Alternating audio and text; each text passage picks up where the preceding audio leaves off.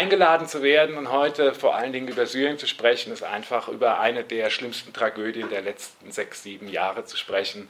Ähm, Im Augenblick äh, sitzen in den letzten Zügen eines Bürgerkrieges, aus dem sich die, die Aufstände, Proteste und Demonstrationen aus dem Jahr 2011 entwickelt haben, zu Zehn- bzw. Hunderttausenden an der jordanischen und israelischen Grenze fest als Flüchtlinge aus dem letzten äh, sogenannten Deeskalationszone im Süden, ähm, die äh, nun auch von russischen äh, Flugzeugen zerbombt wird.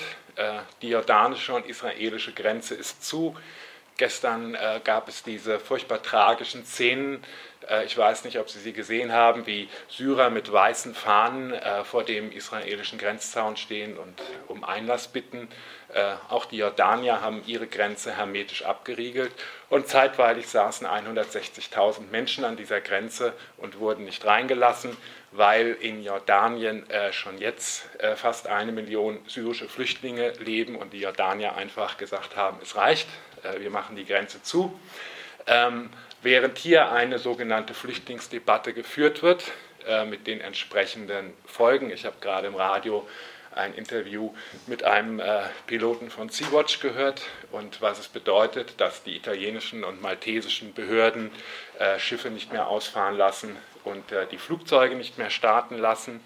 Äh, in dieser Zeit also sitzen Flüchtlinge an geschlossenen Grenzen. Gerade für Jordanien äh, wäre es eigentlich, ist es Pflicht, äh, nach, wenn man die internationale Flüchtlingskonvention unterschrieben hat, dass man in so einem Fall trotzdem seine Grenzen aufmachen muss. Es kann nicht geschlossene Grenzen sind nach den äh, Katastrophen des Zweiten Weltkrieges eigentlich in, solchen, in einer solchen Notsituation nicht erlaubt oder vorgesehen.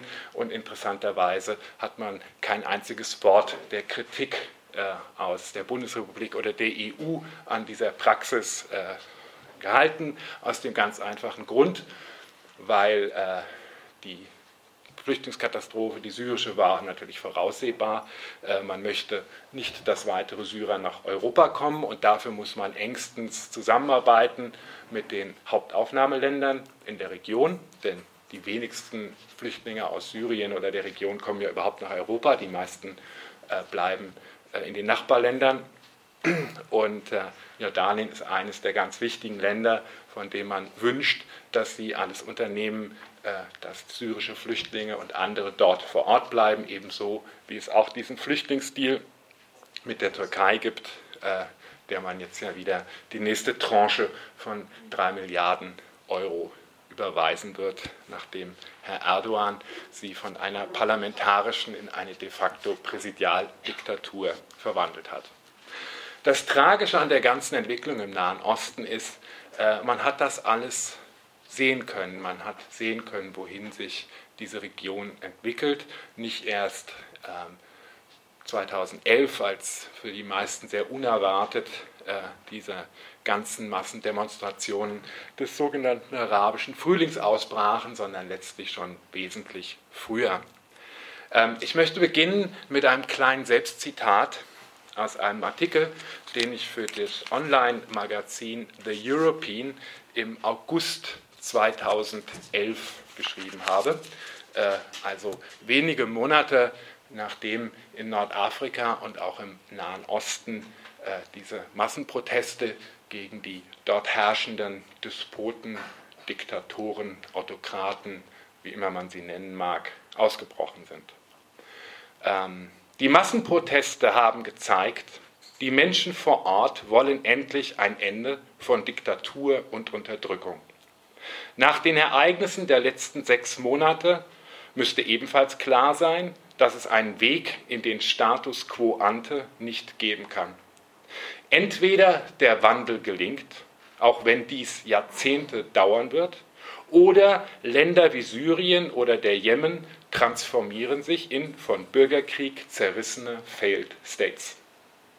Solange aber die USA und Europa im Namen einer Stabilität die es längst nicht mehr gibt, nur mit Rücksicht auf die Interessen dieser regionalen Hegemonialmächte, gemeint sind äh, spezifisch Saudi-Arabien und auch der Iran, agieren, müssen die Demonstranten auf den Straßen Syriens, Bahrains und des Jemen langsam sogar zu der Überzeugung gelangen, Veränderung, Demokratisierung und ein Ende von Tyrannei seien möglicherweise nur gegen und nicht mit Unterstützung aus dem Westen zu erlangen. Und nichts könnte für die Zukunft fataler sein. Leider aber ist der, kein Wandel in der westlichen Nahostpolitik in Sicht. Wenn, und dieses Szenario möchte man sich nicht einmal in der Fantasie ausmalen, am Ende die Region infolge solcher falscher und kurzsichtiger Politik in Schutt und Asche liegen sollte, sage jedenfalls niemand, man hätte es nicht wissen oder verhindern können. So eigentlich kann ich meinen Vortrag jetzt abschließen, äh, weil das ist die Arbeit, die wir seit 20 Jahren getätigt haben, zu warnen und zu sagen, wenn es so weitergeht, wie es sozusagen stattfindet, wird es in eine Riesenkatastrophe führen. Die Riesenkatastrophe ist da, nur man redet einfach nicht mehr über sie, weil sie so groß ist, dass man eigentlich nur noch möchte, dass zum Beispiel Syrien nicht mehr in den Zeitungen erscheint und jetzt die Illusion hat, dass wenn man äh, den Herrn Assad und den Iran und die Russen, die eine untrennbare Einheit in Syrien darstellen, denn ohne diese massive Intervention aus Teheran und Moskau hätte es Bashar al-Assad in dem Jahr 2012 weggehauen, wie etwa Ben Ali in Tunesien oder Mubarak in Ägypten oder Gaddafi in Libyen. Ähm, diese Achse nun hat diesen Krieg gewonnen.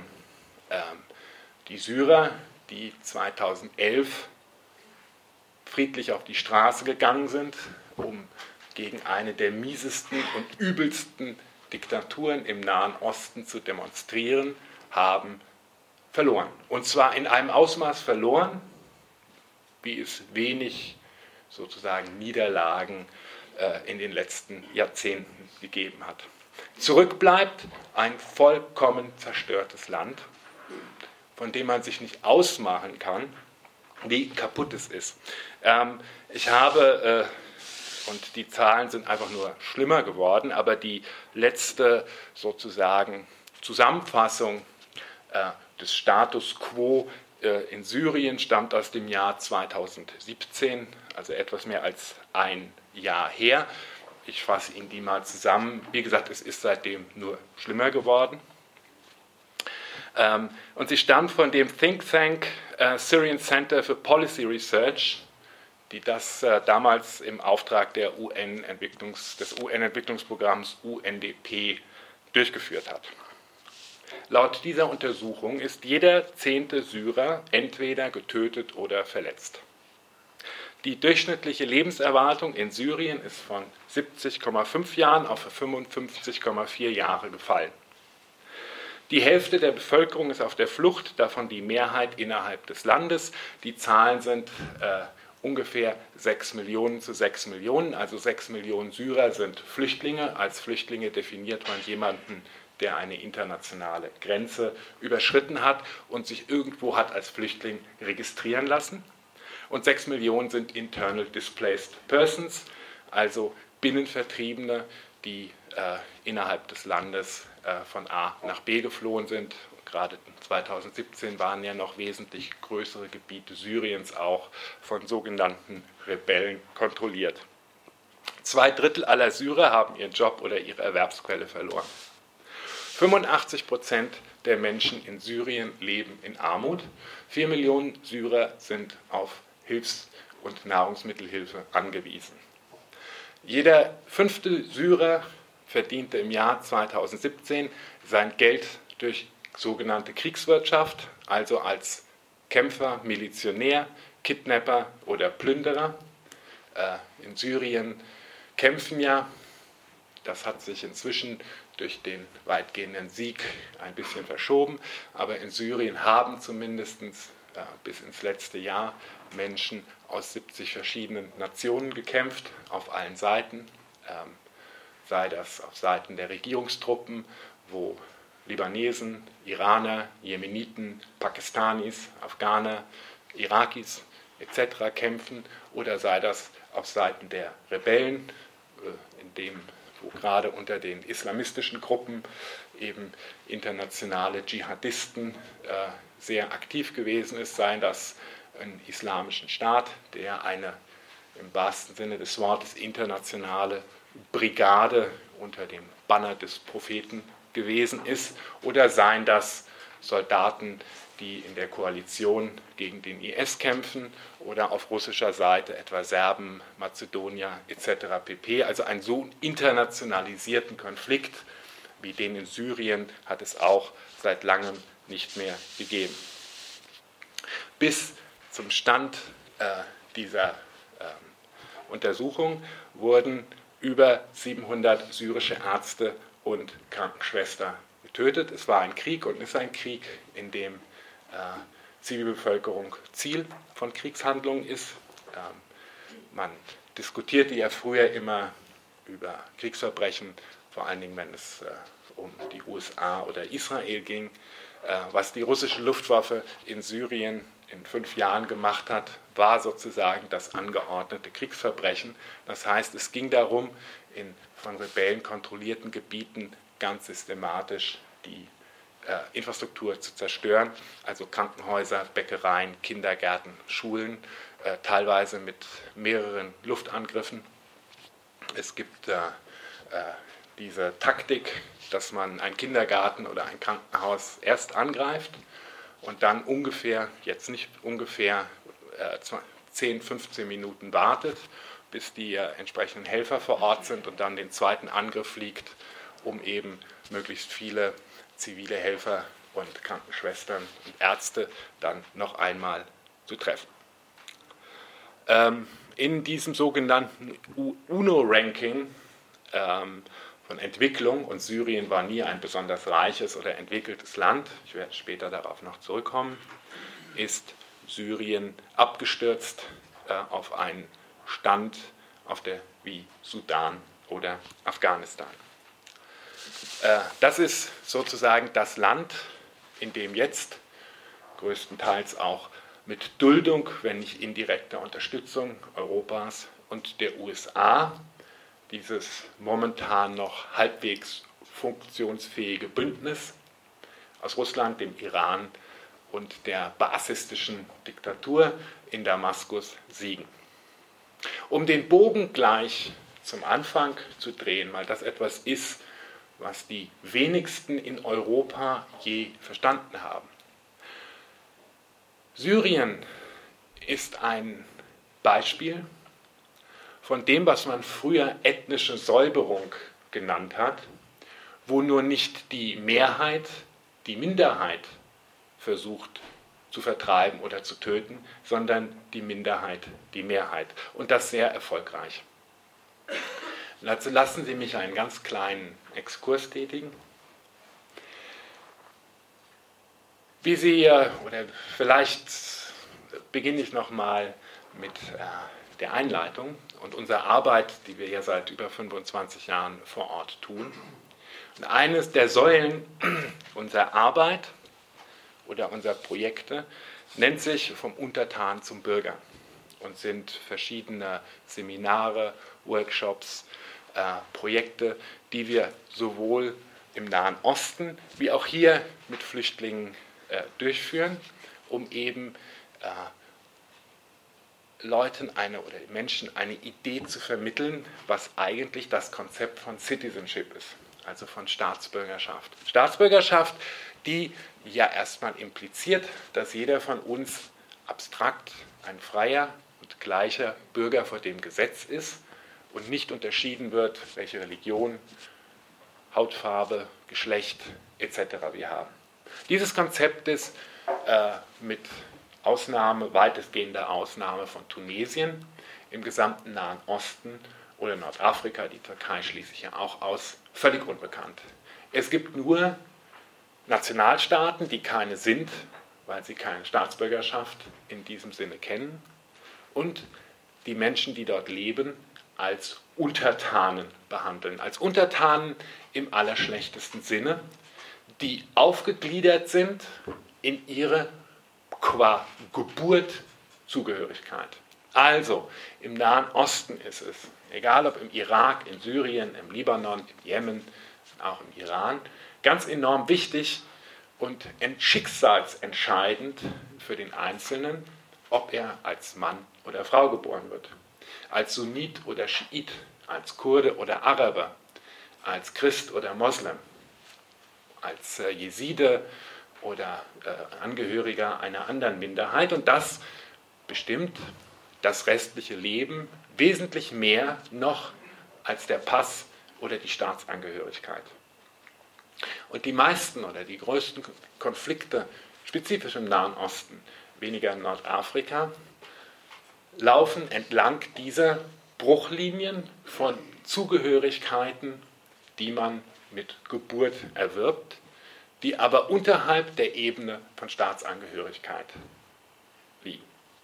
Und gerade im Nahen Osten leben ja die unterschiedlichsten Konfessionen, ich mag den Begriff nicht so, Ethnien und auch ähm, äh, Zugehörigkeiten zu verschiedenen Religionen. Das heißt, man kann in einem Land wie Syrien, genauso wie im Irak oder dem Jemen, jetzt äh, Leute sehr schnell zuordnen zu dem, was sie von Geburt aus sind und aus dem sie, weil es für sie sehr bestimmt ist, aus unterschiedlichen Gründen eigentlich nicht mehr heraus können. Etwa die Frage, ob man innerhalb der islamischen Religion zu den Sunniten oder den Schiiten gehört. Eine der ganz wichtigen Bruch- und Konfliktlinien im Nahen Osten. Ob man Kurde oder Araber ist, was immer die genauere Definition davon ist. Ähm, ob man Christ oder Muslim ist.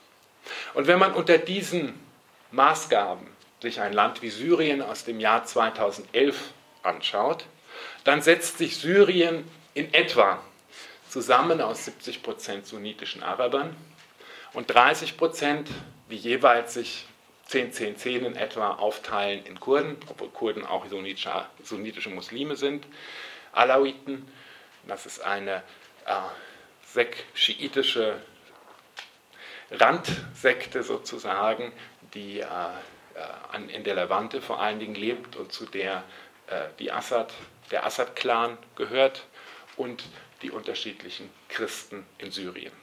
Man kann also, wenn man diesen Blick, äh, den ich nicht besonders erfreulich finde, wenn man diesen Blick auf Syrien wirft, sagen, dieser Konflikt, äh, der dort wie in allen anderen Ländern der Region 2011 zum Ausbruch kam, war nicht nur einer gegen politische Unterdrückung, Nepotismus, Korruption, völlige Rückständigkeit, ähm, mangelnde Trennung von äh, Religion und Staat, ähm, Armut, äh, Verdummung, katastrophalem äh, Erziehungssystem, sondern es war auch einer, der sich entlang dieser Geburtsbruchlinien sozusagen geäußert hat, weil in Syrien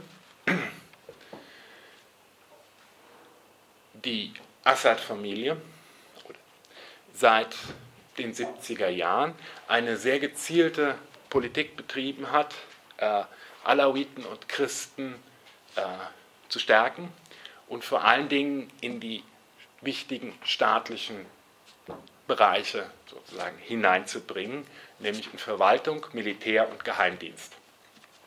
Umgekehrt gab es eine ganz ähnliche Entwicklung im Irak, wo ja wiederum die arabischen Sunniten eigentlich die Minderheit darstellen und Kurden und Schiiten die Mehrheit. Dort aber unter der Baas-Partei und Saddam Hussein es eine ähnliche Entwicklung gab, dass die Sunniten äh, den Staatsapparat sozusagen sich unter den Nagel gerissen haben und extrem überrepräsentiert gewesen sind in Offiziersrängen, Geheimdienst, äh, Sicherheitspolizei etc. pp. So weit, dass äh, als ich äh, 2003 in Bagdad mal mit jemandem im äh, Außenministerium gesprochen habe, sie sozusagen die Listen durchgegangen sind und damals 2400 Angestellte im äh, irakischen Außenministerium tätig waren und 14 waren davon Schiiten und Kurden und der Rest waren arabische Sunniten. Das ist eine ganz gezielte Politik, die sozusagen aus einer Loyalitätslogik entstammt, äh, unterhalb der Ebene von Staatsbürgerschaft läuft und zum Verständnis des Nahen Ostens von enormer Wichtigkeit ist, weil es da um Sicherheit, Verteilung von Fründen etc. pp gibt. Und die soll diese Region je wirklich äh, literally aus den Ruinen auferstehen, in die sie zerlegt worden ist, transformiert werden müsste in einen abstrakten Begriff von Citizenship. Citizenship, äh, also die Vorstellung, dass das Wichtigste die abstrakte Zugehörigkeit zu einem Rechtsstaat ist, der von einem Parlament verabschiedeten Gesetzen regiert wird, ist ein der ganz, ganz zentralen Begriffe, auf die Sie immer wieder stoßen werden, wenn Sie die Forderungen etwa von Frauenbewegung, Demonstranten, Jugendbewegungen, jetzt auch im Iran, äh, die neueste Protestbewegung äh, im Südirak, die ja gerade äh, momentan aktuell ist, werden Sie immer darauf stoßen, dass diese Idee von Citizenship, also die Überwindung der Aufsplitterung von Gesellschaften entlang dieser Bruchlinien, eine ganz, ganz zentrale Forderung von Menschen ist, die etwas anderes wollen. Syrien und auch der Irak haben die Tragik, eine der großen Tragik dieses Konfliktes ist, dass eigentlich in Syrien, wie in Tunesien, Ägypten, dem Jemen, Marokko auch, Menschen einfach ein Ende erstmal dieser unhaltbaren, furchtbaren politischen und ökonomischen Zustände wollten, die diese Region zerstört haben und in eine fürchterliche Stagnation geführt. Ich kann Ihnen das jetzt leider nicht en Detail ausführen, aber äh, vielleicht als kleiner sozusagen Hinweis, äh, wie es eigentlich um diese Region gestanden hat, äh, dient ein Bericht aus dem Jahr, ich gehe jetzt sogar noch weiter zurück, damit Sie sehen, äh, wir reden hier nicht über etwas Neues, wir reden nur über Entwicklungen, die wirklich in die falsche Richtung gegangen sind, sehenden Auges. Aus dem Jahr 2002, da hat äh, das UNDP, das ich vorhin schon erwähnte, ähm, mit verschiedenen arabischen Wissenschaftlern eine Studie getätigt über den Human Development Index der arabischen Welt. Der Human Development Index misst äh, so etwas wie Beteiligung von Frauen, wie viele Bücher werden übersetzt, welchen Zugang hat man zu Bildung, äh, wie viele Bücher gibt es in Universitätsbibliotheken, äh, wie stark sozusagen ist ein privater Sektor ausgebildet und so weiter und so fort. Ein sehr, sehr breit, breit gefächerter Index, um eben äh, so den Begriff Entwicklung etwas besser fassen und formulieren zu können, als nur mit ein, zwei, drei Parametern. Und dieser, äh, dieser Human Development Report der Arab World wurde 2002 vorgestellt und ist damals wie eine Bombe eingeschlagen, weil es war der erste ähm, in dieser, der erste entsprechende äh, Bericht und es ist interessanterweise auch der letzte gewesen, weil nachdem der veröffentlicht worden ist, hat man sowas nie wieder gemacht, denn äh, die Resultate waren in einem Ausmaß erschütternd, ähm, dass äh, wirklich selbst ganz große Freunde des arabischen Unabhängigkeitskampfes und Unterdrückung und so weiter und so fort da mal zwei, drei Tage ein wenig still waren. Äh, ich habe hier mal ein Zitat von einem, den ich wirklich sehr wenig mag, nämlich von Robert Fisk vom Independent. Das ist so ein ganz, ganz unangenehmer linker britischer Journalist, äh, der eigentlich immer die Tendenz hat, für alles, was passiert, den Westen, den Imperialismus, Sykes-Picot, den Kolonialismus und ich weiß nicht was, verantwortlich zu machen, was nicht ganz falsch ist, nur als monokausale Erklärung wird das falsch. Und der schrieb damals ähm, im Independent, deprived of all political freedom, isolated from the world of ideas, repressing their women, and with science and development stunted, the Arab world will find it difficult to follow the conclusions of a UN report which all too accurately sums up the barren, ossified life of so many Arab countries.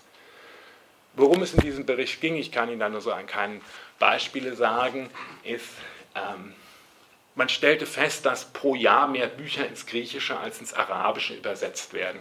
Und es gibt, glaube ich, 8 Millionen, 9 Millionen Griechen und 220 Millionen Araber auf der Welt.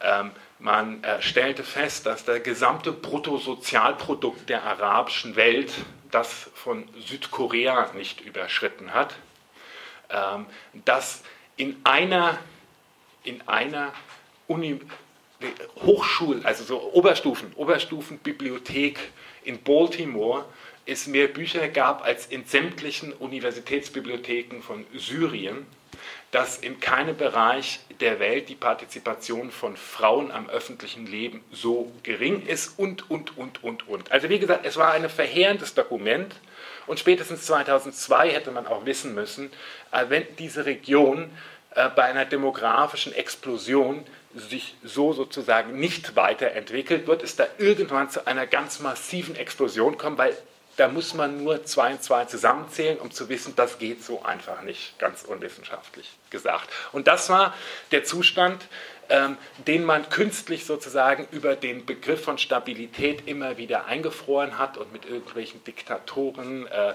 Dialoge geführt und das Ganze kulturalisiert, bis es eben 2011 im wahrsten Sinne des Wortes explodiert ist oder einem um die Ohren geflogen ist. Und das alles gilt erstmal für Syrien, wie es für jedes andere arabische Land auch gilt. Und in Syrien sind die Leute auf die Straße gegangen, haben getanzt und haben erstmal Reformen gefordert. Syrien wurde anders etwa als in Ägypten und Tunesien nicht einmal der Sturz von Assad am Anfang gefordert. Aber in Syrien wurde sofort und massivst mit Repression gegen diese Demonstranten vorgegangen, die sie sich so nicht vorstellen können blickt man nach der Niederlage zurück, so weiß man, dass alleine in Syrien an die 40.000 Menschen in den letzten sechs Monaten in syrischen Gefängnissen zu Tode gefoltert wurden, und zwar über Jahre.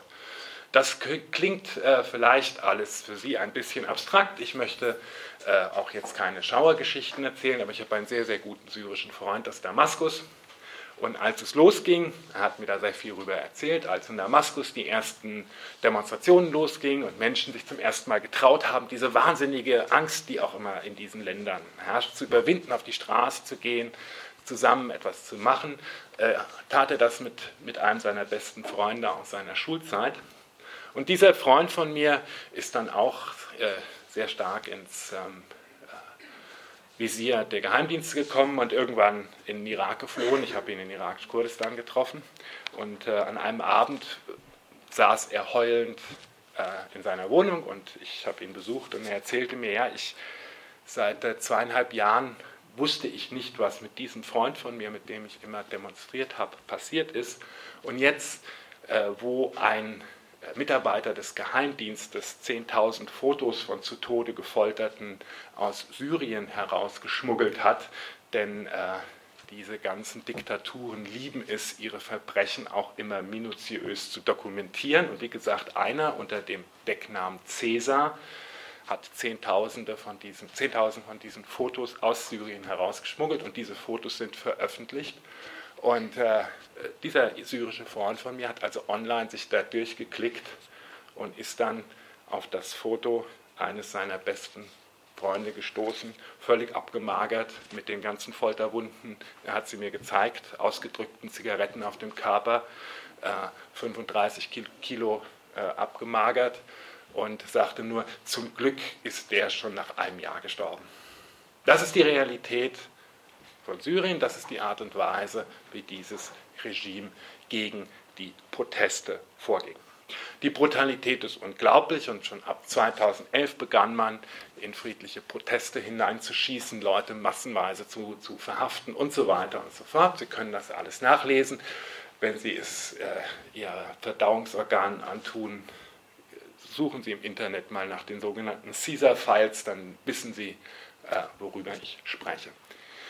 Nun hatte das Assad-Regime natürlich ein gewisses Problem, weil von allen Regimes in dieser ganzen Region wusste man, dass es wirklich nach Saddam Husseins einen der absolut unangenehmsten und brutalsten äh, in dieser Region. Da reichte ein Blick in irgendeinen x-beliebigen Bericht von Amnesty International oder Human Rights Watch.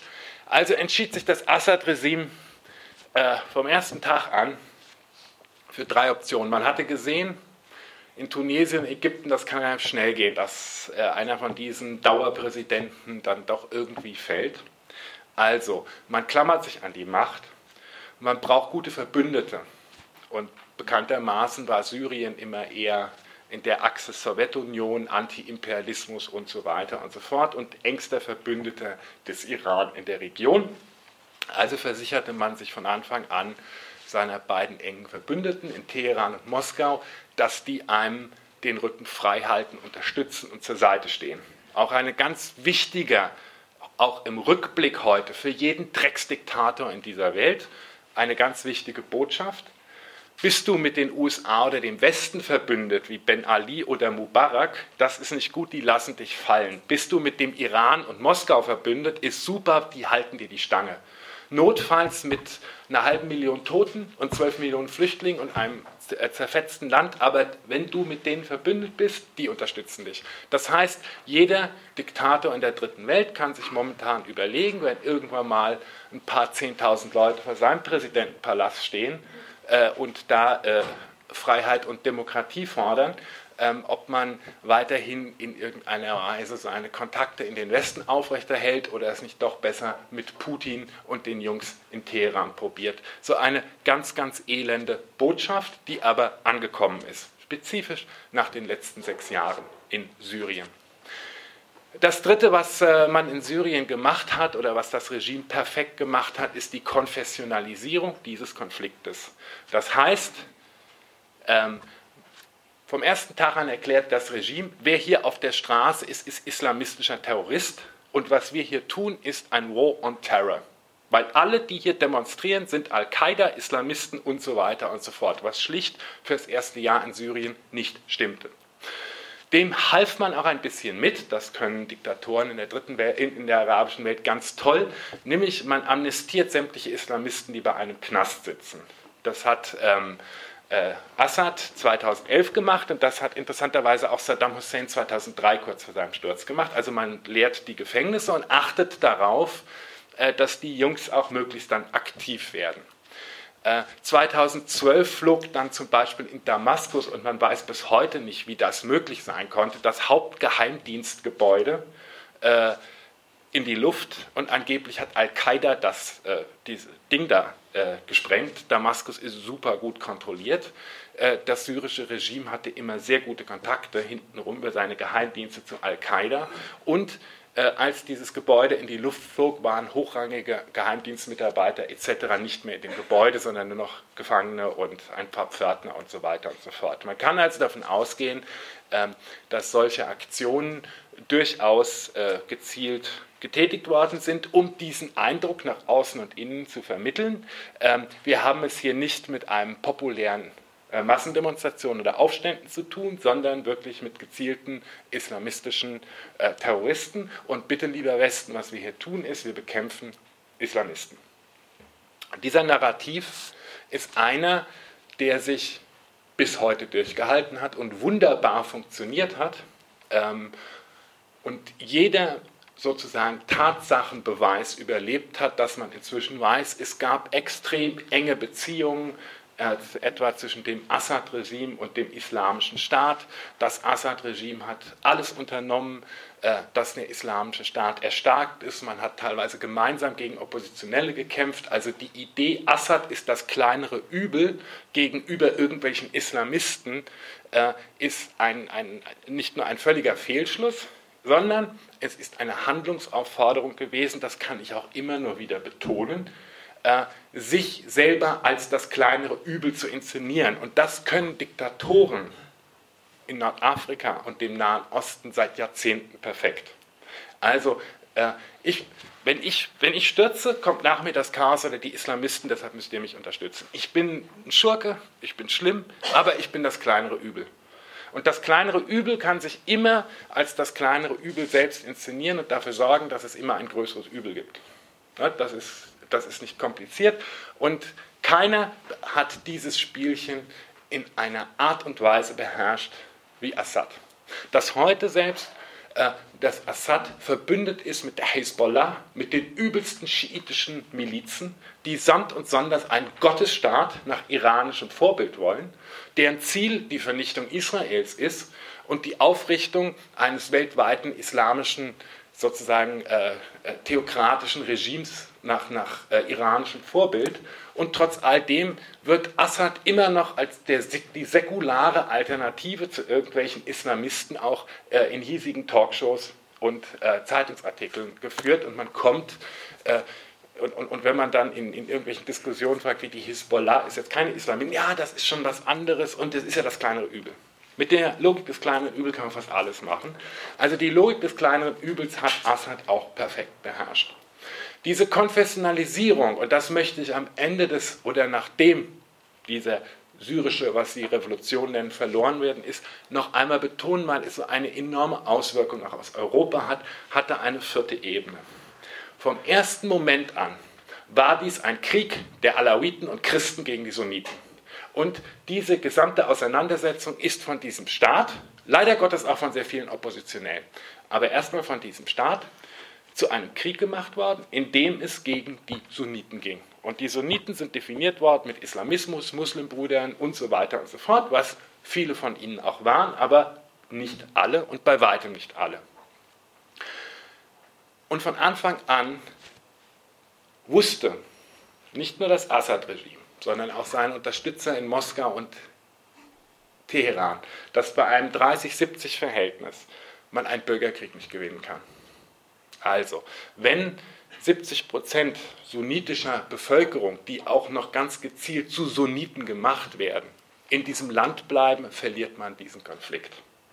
Also ging es vom ersten Tag an darum, all die Regionen, in denen mehrheitlich Sunniten gelebt haben und die mehrheitlich aufständisch waren, systematisch zu zerstören. Und ich denke, die Bilder aus Aleppo und Homs und derer kennen Sie alle aus dem Fernsehen. Das sind unbewohnbare Städte und die sollen unbewohnbar sein. Das heißt, im Kalkül des syrischen Regimes stand spätestens ab 2012 eine gezielte Vertreibung eines Großteils der eigenen Bevölkerung.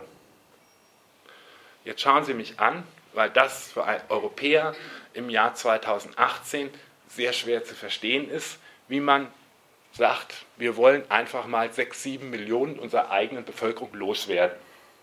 Ähm, in ganz vielen Ländern des Nord Nordafrikas, des Nahen Ostens oder aus Afrikas ist das ein ganz selbstverständliches Denken, was auch so absurd ist, wenn man bei Flüchtlingsdiskussionen jetzt über Rücknahmeabkommen etc.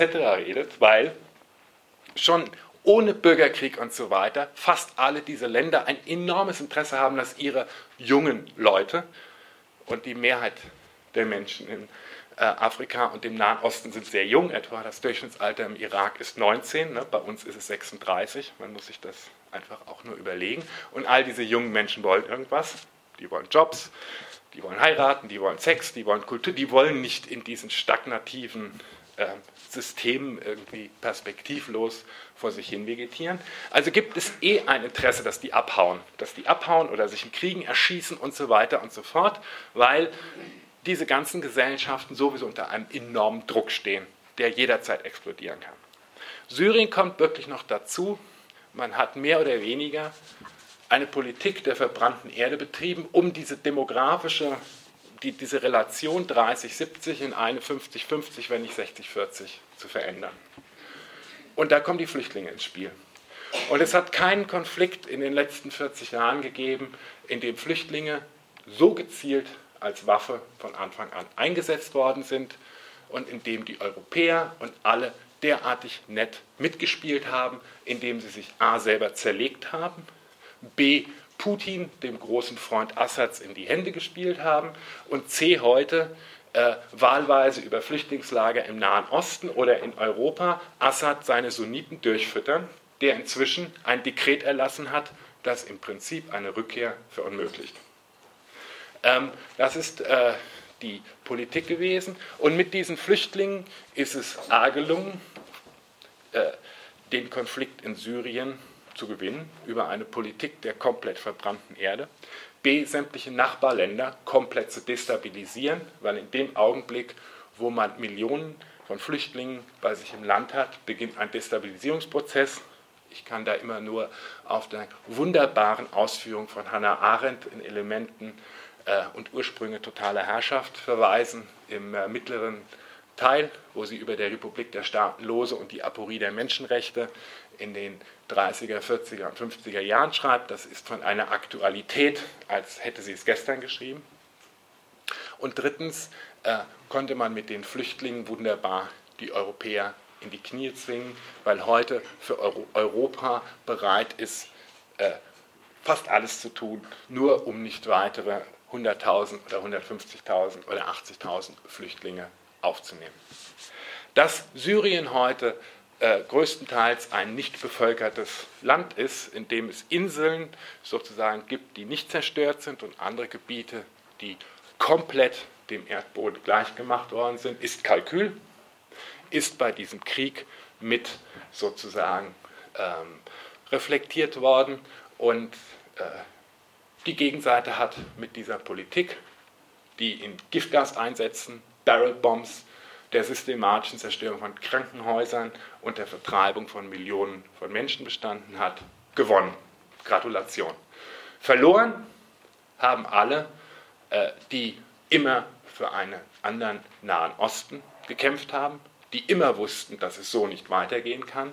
Und verloren hat jede Art von Idee von humanitärer Intervention, Verantwortung, äh, zur Verantwortung ziehen von Kriegsverbrechern etc. pp. Und zwar in einem Ausmaß, dass man eigentlich angesichts des Desasters in Syrien, auf das im Jemen möchte ich jetzt gar nicht zu sprechen kommen, weil es heute Abend nicht mein Thema ist, angesichts des Desasters in Syriens, über so etwas wie Menschenrechte und Right to Protect und äh, keine Massenvernichtungswaffen und so weiter und so fort nicht mehr zu sprechen braucht.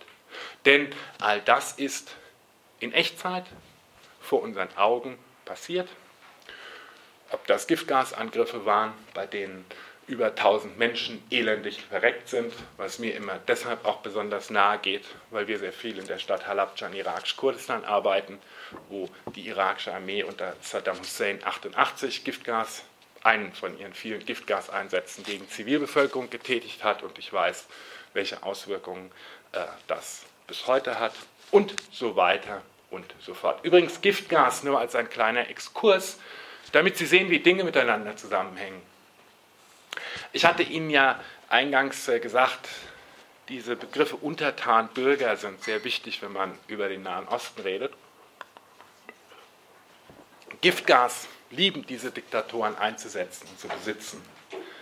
Ähm, erstens ist es die Atombombe für Arme, vor allen Dingen gegen die eigene Bevölkerung, weil vor Giftgas haben Menschen wirklich Angst. Und wenn man äh, in diesen belagerten Gebieten in Syrien gelebt hat, äh, die unter Dauerbombardement der syrischen äh, Luftwaffe oder der Russen gewesen ist, damit konnte man umgehen. Aber die Vorstellung, irgendwann fliegt einem da so eine Giftgasgranate rein, terrorisiert Menschen in einem Ausmaß, das können sie sich nicht vorstellen. Und die Liebe zu Giftgas von diesen Despoten, glaube ich, nährt sich noch aus einer anderen Quelle.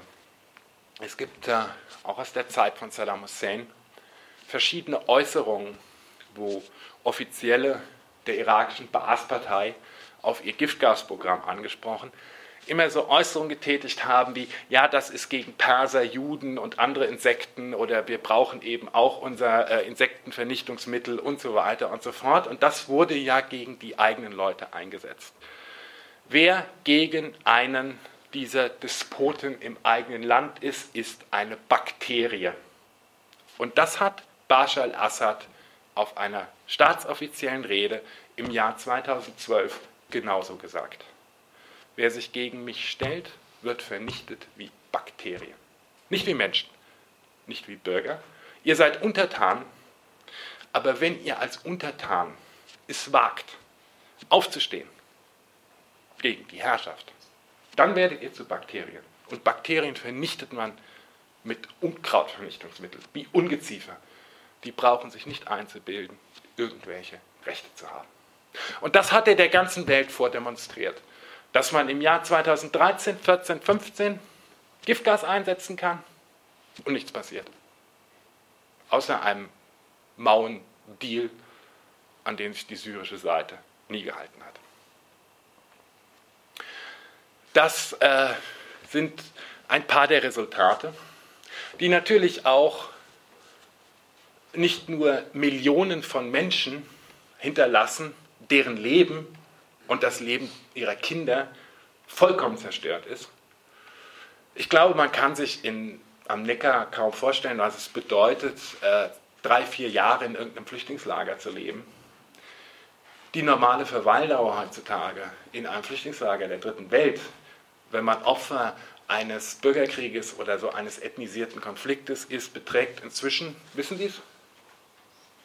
Die Durchschnittsverweildauer, also wenn jetzt zum Beispiel Somalis in Kenia sitzen oder hä? 17 Jahre.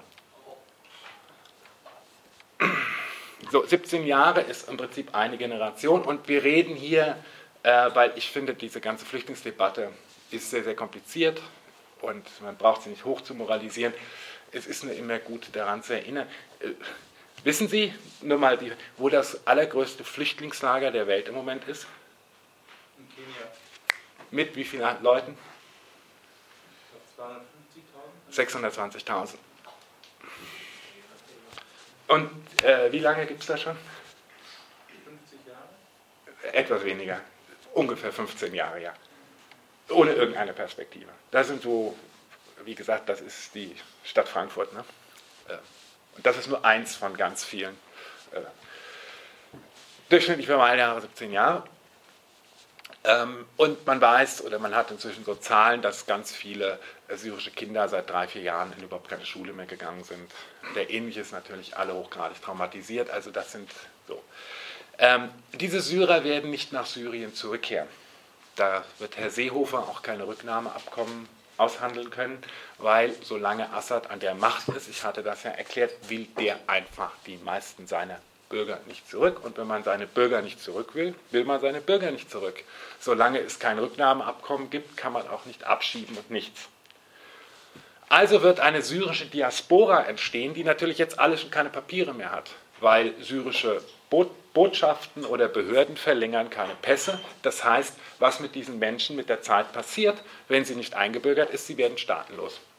Staatenlose sind das Gift überhaupt einer in Nationalstaaten organisierten Welt. Das hat Hannah Arendt auch wunderbar geschildert. Staatenlose zersetzen nämlich ein in Nationalstaaten organisiertes Gebilde. Das sehen Sie auch, das ganze Diskussion um Flüchtlinge heute geht nicht wirklich um Flüchtlinge. Die Albaner sind kein Problem, die mit einem albanischen Pass herkommen, zum dritten Mal irgendein Asylverfahren durchlaufen und in einen Flixbus gesetzt werden und nach Albanien zurückfahren, um sich in den nächsten Flixbus zu setzen, nach Holland zu fahren, sind eigentlich ein viel, viel größeres Problem, wenn man das sozusagen, weil es sind sehr viele, es ist eine der größten ähm, Gruppen von Flüchtlingen. Niemand redet über sie, weil sie stellen letztlich, sie stellen kein organisatorisches Problem, weil man weiß, dass die ganz viele Albaner einfach hier sind, einen Asylantrag stellen, es sich zwei Jahre gut gehen lassen oder nicht so gut gehen lassen und dann wieder nach Albanien zurückfahren und man kann dieselben Jungs später in Holland treffen. Das ist okay, Albanien soll immer in die EU aufgenommen werden, über die redet man nicht. Man redet genau über all jene, die de facto staatenlos sind, weil diese Staatenlosigkeit ist das ganz große Problem, weil man weiß nicht, was man mit Staatenlosen machen kann. Ich mache diesen kleinen Exkurs einfach deshalb, weil es zu Syrien dazugehört und Flüchtlingspolitik nun mal heute die Schlagzeilen dominiert.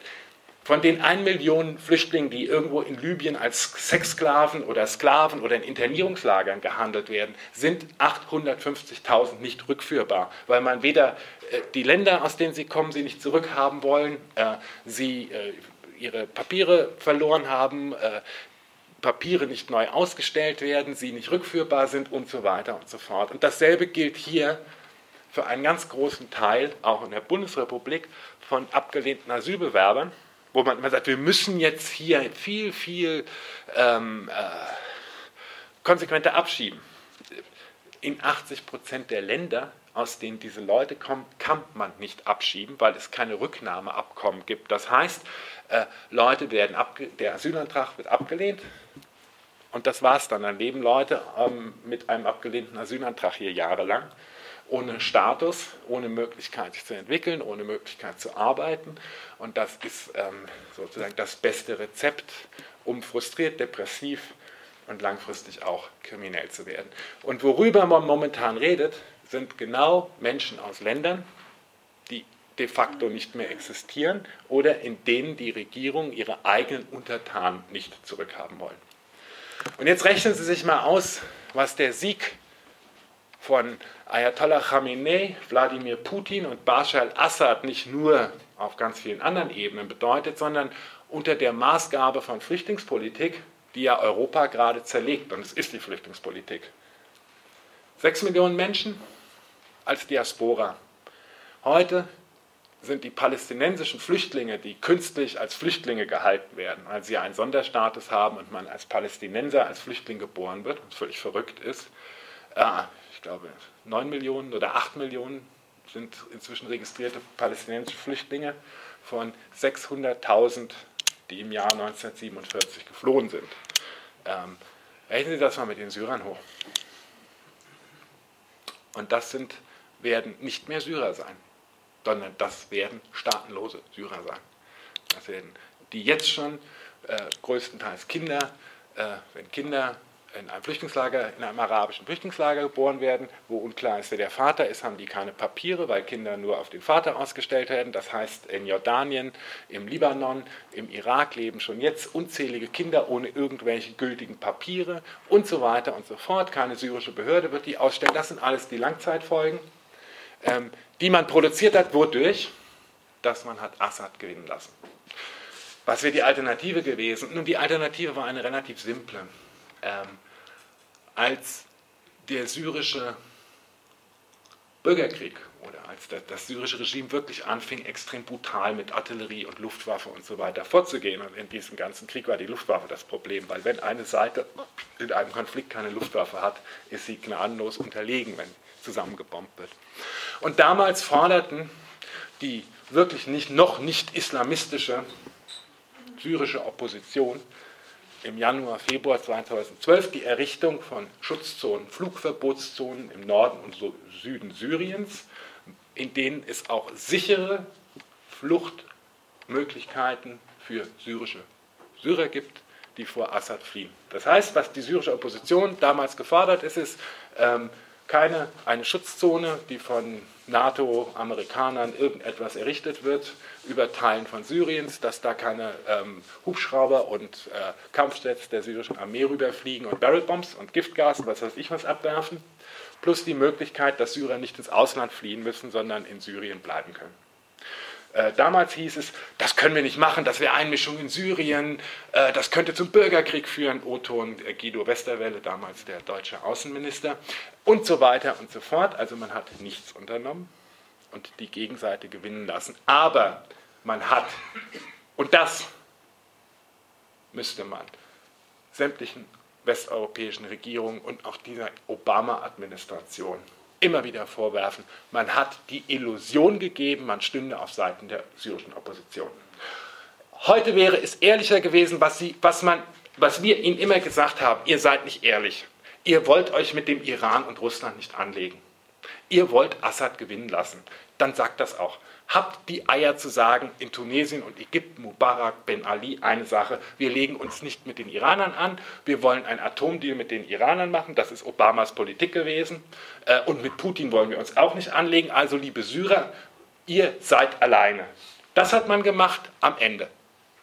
Das waren die Flugblätter, die die US-Army über derer abgeworfen hat.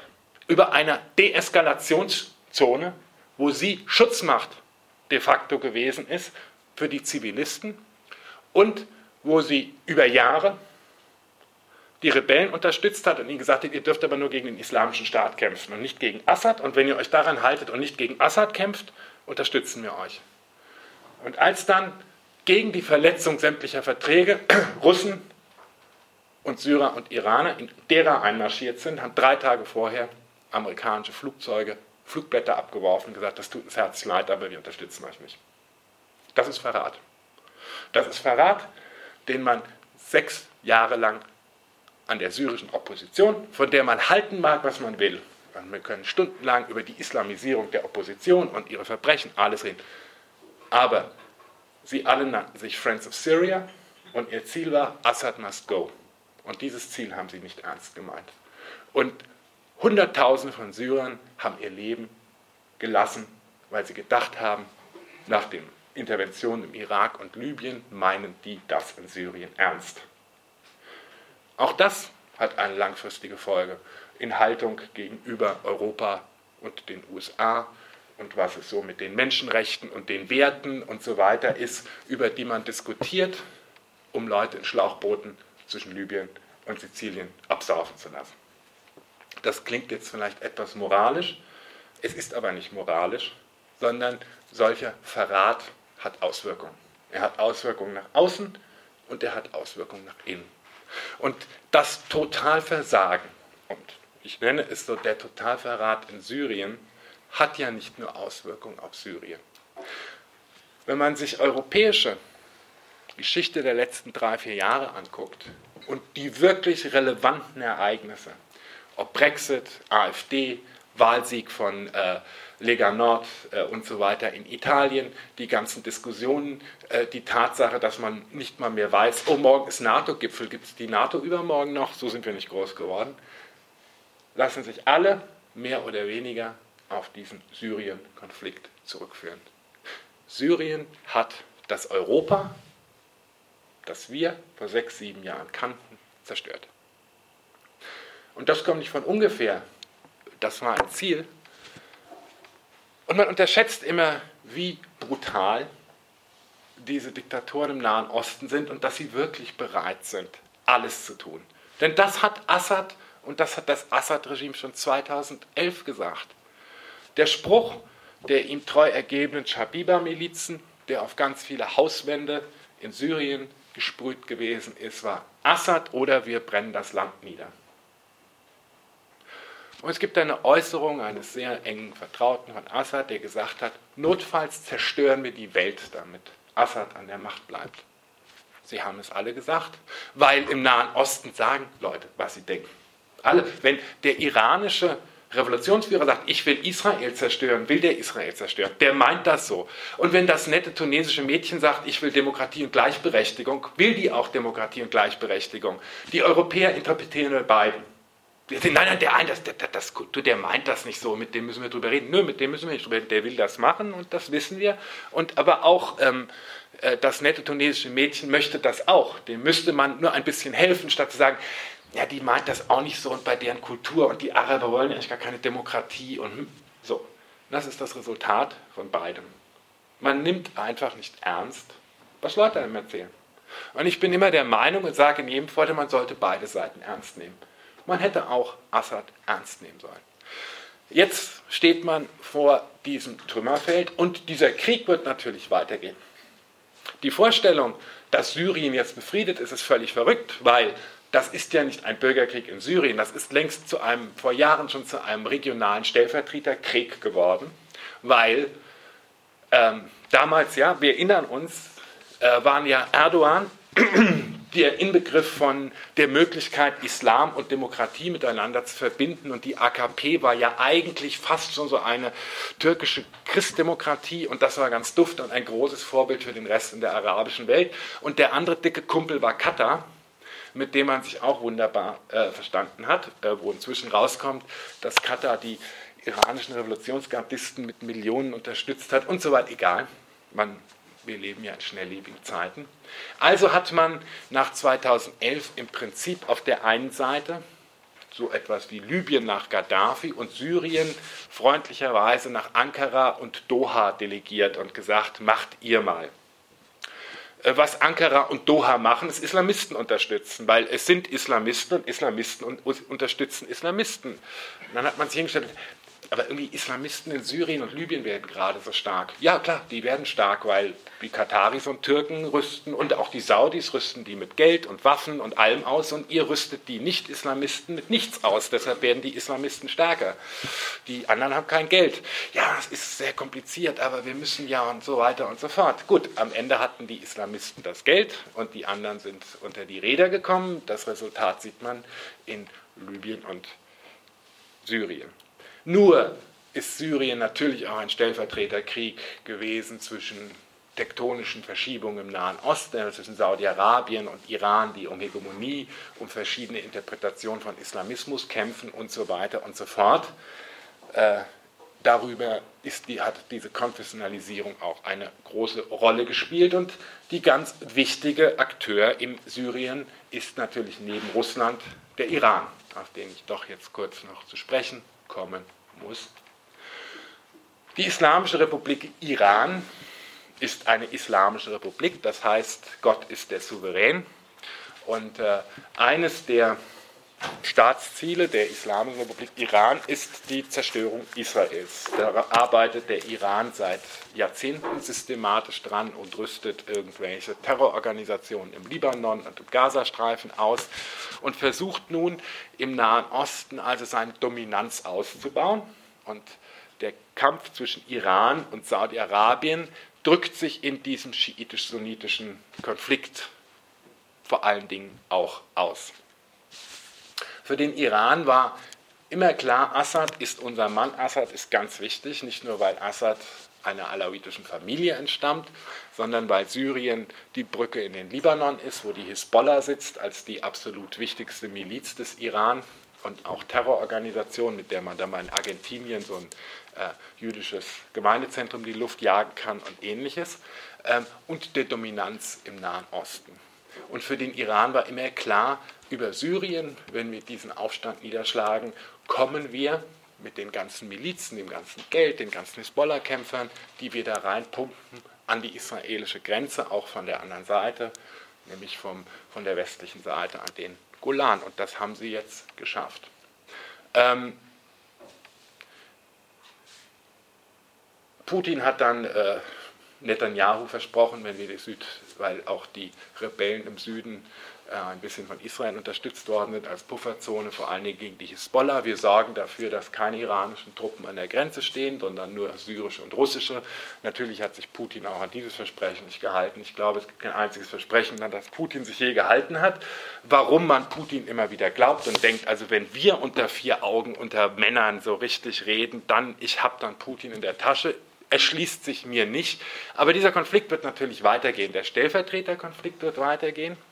Und ein Konflikt zwischen Iran und Russland ist absehbar. Und immerhin sind momentan, da konnte ich jetzt äh, nicht mehr im Detail darauf eingehen, große Teile Syriens äh, nicht von Assad kontrolliert, nämlich im Norden.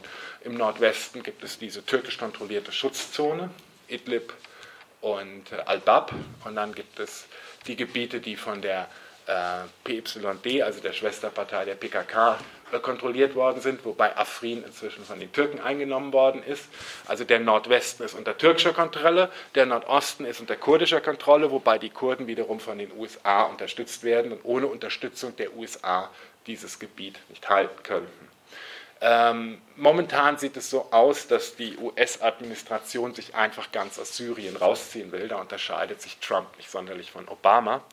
Sollten die USA das tun, wird das zu einem absoluten Oberdesaster ähm, in Nordostsyrien führen, weil dieses Gebiet, das heute von dieser Schwesterpartei der PKK, der PYD kontrolliert, ist dann entweder von den, von den Syrern eingenommen wird oder von den Türken und natürlich da oben im Norden nur Konflikte festgefroren sind und sich noch nicht sozusagen voll entladen haben, was äh, zu viel Blutvergießen zu viel ähm, neuen Flüchtlingen führt und selbstverständlich kein einziges Problem in Syrien ist geklärt. Die Ökonomie liegt da nieder, äh, die staatlichen Strukturen, die vorher schon katastrophal waren, sind jetzt de facto inexistent. Dieses Land wird mehr von Milizen als von Armee kontrolliert und wo die 260 Milliarden Dollar, die vermutlich der Wiederaufbau Syriens kosten wird, herkommen sollen, weiß auch niemand. Es ist also kurzum das absolute Totaldesaster, das seit sechs, sieben Jahren vorhersehbar war. Warum das so passiert ist, kann ich Ihnen ehrlich gestanden nicht erklären. Ich konnte es vor zwei Jahren schon nicht erklären, ich konnte es vor vier Jahren nicht erklären. Mit großen, fast schreckerweiterten Augen hat man über die letzten sechs Jahre zugeschaut, wie diese vollkommen unnötige menschliche Tragödie sich entfaltet bei der am Ende schlicht die Falschen gewonnen haben. Und man am Ende schlicht die Falschen hat gewinnen lassen. Das ist Syrien. Ich kann Ihnen da leider nichts Positives zu sagen. Aber um zum Abschluss zu kommen, kann ich Ihnen ein paar positive Sachen sagen. Denn der Status quo ante, von dem ich im August 2011 schrieb, der ist nicht haltbar. Die Vorstellung, man könnte im Nahen Osten oder in Nordafrika jetzt irgendwas einfrieren und aus ein neuer Gaddafi oder ein neuer Saddam oder irgendjemand kommt sozusagen wie der Deus ex machina um die Ecke, Äh, und dann hat man dieses alte gute Verhältnis, wo die einem die Flüchtlinge abhalten, man ein paar Waffen verkauft und insgesamt ist irgendwie alles ruhig und was in den Folterkennern passiert, interessiert einen nicht. Naja gut, und dass äh, ideologisch äh, diese ganzen Länder vollgesogen sind mit Verschwörungstheorien, Antisemitismus, äh, aus ihnen heraus permanent neue terroristische Organisationen, ja, das ist nicht schön, aber konnte man ja auch irgendwie mitleben. Das ist vorbei. Äh, die Region, die schon 2002 fertig war, ist heute so fertig, dass sie nicht mehr stabilisierbar ist. Und Sie sehen das, äh, vor fünf Wochen krachte es in Jordanien, standen plötzlich in Jordanien 10.000 auf der Straße, weil der jordanische Ökonomieknopf vom Zusammenbrechen ist. Da mussten die Saudis gerade mal wieder so mit drei Milliarden gucken, dass sie das so halbwegs stabilisiert wird. Seit drei Wochen demonstrieren im Südirak die Menschen gegen äh, die irakische Zentralregierung. Das sind im Südirak auch noch die Schiiten, die gegen eigentlich ihre eigene schiitische Regierung demonstrieren die sich daraus immer legitimiert hat. Keine Idee, was daraus, äh, also sozusagen, was daraus wird, ob das je wieder unter Kontrolle äh, zu bekommen ist. Das heißt, der gesamte Nahe Osten ist in einer unglaublichen Transformation. Junge Leute wollen etwas anderes. Ähm, sie wissen nicht genau, was sie wollen, wie sie das wollen, aber das, was vorher war, ist zu Ende. Was nebenbei zum großen Teil auch etwa für, für, islamistische Parteien gilt, die auch in einer großen Krise sind. Alles ist in einer großen Krise. Alles ist in einer großen Krise und nichts wird, wie es vorher war. Und die Herausforderung von 2011, nämlich wie kann man helfen oder dass diese Region sich so verändert, dass Menschen dort leben können, leben wollen, in Verhältnissen, in denen sie Bürger sind, und nicht Bakterien oder Untertanen und eine Zukunft haben, ist weiterhin die ganz, ganz große Frage. Denn solange diese Frage nicht beantwortet ist, wird diese gesamte Region nichts weiter als Bürgerkrieg, Flüchtlinge, Terroristen, Antisemitismus, Islamismus etc. hervorbringen. Und die Leute, die etwas anders wollen, erhalten keine Unterstützung und geraten unter die Räder, um im nächsten Jahr festzustellen, oh, es ist ja alles schon wieder schlimmer geworden. Und das ist die Logik, mit der man sich diese Region anguckt. Und ich hatte äh, jahrelang war ich Referent bei der Bundesakademie für Sicherheitspolitik, wo so wichtige Gestalten bundesrepublikanischer Politik und Entscheidungsträger herumsitzen. Und ich habe Ihnen auch immer gesagt, wissen Sie, wenn Sie mich nächstes Jahr einladen, ich kann Ihnen genau sagen, wir reden dieses Jahr, wenn nichts passiert, reden wir über 2 Millionen Flüchtlinge und nächstes Jahr reden wir über 4 Millionen Flüchtlinge. Dieses Jahr reden wir über 200.000 Tote, nächstes Jahr reden wir über 350.000 Tote. Sonst wird sich nichts verändert haben, außer Sie tun mal was. Die hätten was tun können, ich nicht. Ähm, was äh, für die Bundesakademie für Sicherheitspolitik gilt, gilt weiterhin. Ähm, nur wäre es vor sechs, sieben Jahren wesentlich einfacher gewesen, als es heute ist. Soweit erstmal. Ganz herzlichen Dank, dass Sie sich all diese negativen Sachen angehört haben, aber das ist nun mal unsere alltägliche Realität.